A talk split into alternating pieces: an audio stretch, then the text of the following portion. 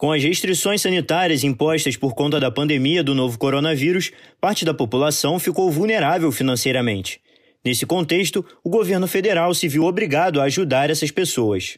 Trabalhadores informais, microempreendedores individuais, autônomos e desempregados, cuja renda familiar total fosse de até três salários mínimos, puderam ter acesso ao auxílio emergencial. De acordo com um estudo realizado pelo Centro de Políticas Sociais da Fundação Getúlio Vargas, o auxílio emergencial contribuiu para a queda temporária da pobreza no Brasil.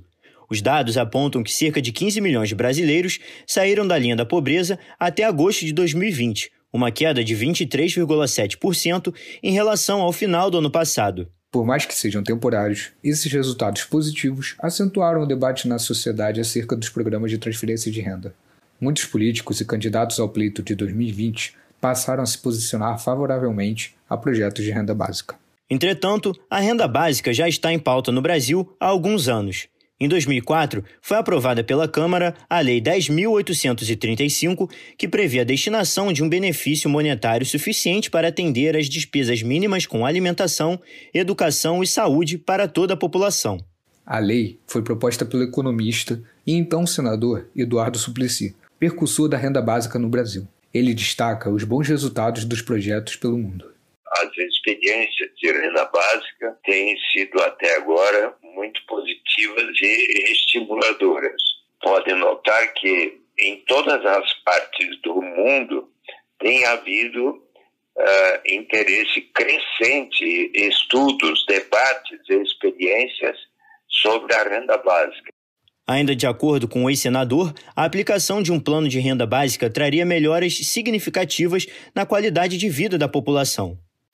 Ao se perceber quais as vantagens de se pagar uma renda básica universal e incondicional para todos, acredito que o povo brasileiro, em grande maioria, vai aceitar, inclusive aqueles que têm maior riqueza vão estar de acordo com o instrumento da renda básica. Desde 2013, a cidade de Maricá, no Rio de Janeiro, começou a implementar um programa de renda básica que faz parte de um plano maior, chamado Economia Solidária. A ideia do plano é depositar 5% dos royalties de petróleo em um banco comunitário e uma moeda digital, a Mumbuca. Os residentes qualificados recebem o cartão Mumbuca e têm acesso ao aplicativo. O repasse ocorre pelo depósito mensal em Mumbucas a uma taxa de câmbio de 1 a 1 com o real. O programa começou com depósitos de 70 mumbucas por família na época, mas foi ampliado em 2019 de um benefício familiar para um benefício individual, equivalente a cerca de 130 mumbucas por pessoa. Por conta desse modelo, Maricá se tornou exemplo não só no Brasil, mas como no mundo todo. O coordenador do projeto de pesquisa de avaliação do programa, Fábio Waltenberg, fala sobre as características que fizeram esse modelo se destacar.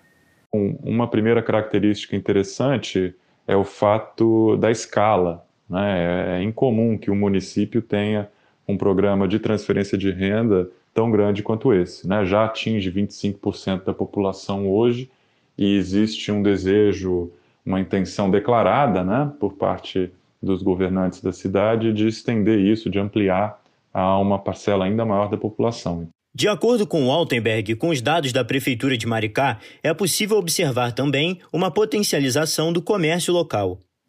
E o segundo é o fato de os pagamentos serem feitos na forma de uma moeda social, que potencialmente dinamizam a economia local. É, o próprio banco comunitário que faz esses pagamentos, eles também têm, é, oferecem algumas é, políticas de algumas linhas de microcrédito, por exemplo, crédito para pequenas reformas na casa, crédito para compra de equipamentos para o trabalho e tudo mais, o microcrédito produtivo, como eles chamam. Então, isso chamou muita é, a nossa atenção. Isso é mostrado em dados da Prefeitura de Maricá. Durante a pandemia, a Prefeitura aumentou rapidamente o número de mumbucas recebida por família. Com isso, ocorreu um aumento significativo de valor de gastos em comércios locais. Foram cerca de 71 milhões de reais nos meses de abril, maio e junho. Ainda de acordo com Waltenberg, somente 42.500 de 60 mil pessoas registradas no Cadastro Único do Governo Federal receberam o auxílio. O objetivo central agora é entender por que isso acontece e qual o impacto sobre as famílias que recebem esse benefício. Diversas organizações internacionais de economistas e estudiosos defendem que a renda básica é o caminho mais adequado para se combater a desigualdade social, como a BAEN, ou Rede Mundial da Renda Básica, em tradução livre, que possui diversos economistas laureados com prêmio Nobel como associados. Essa matéria contou com a apuração de Alberto Gazali, Felipe Rinaldi, Felipe Rosa, Pedro Branha, Pedro Cardoso e Ian Lacerda.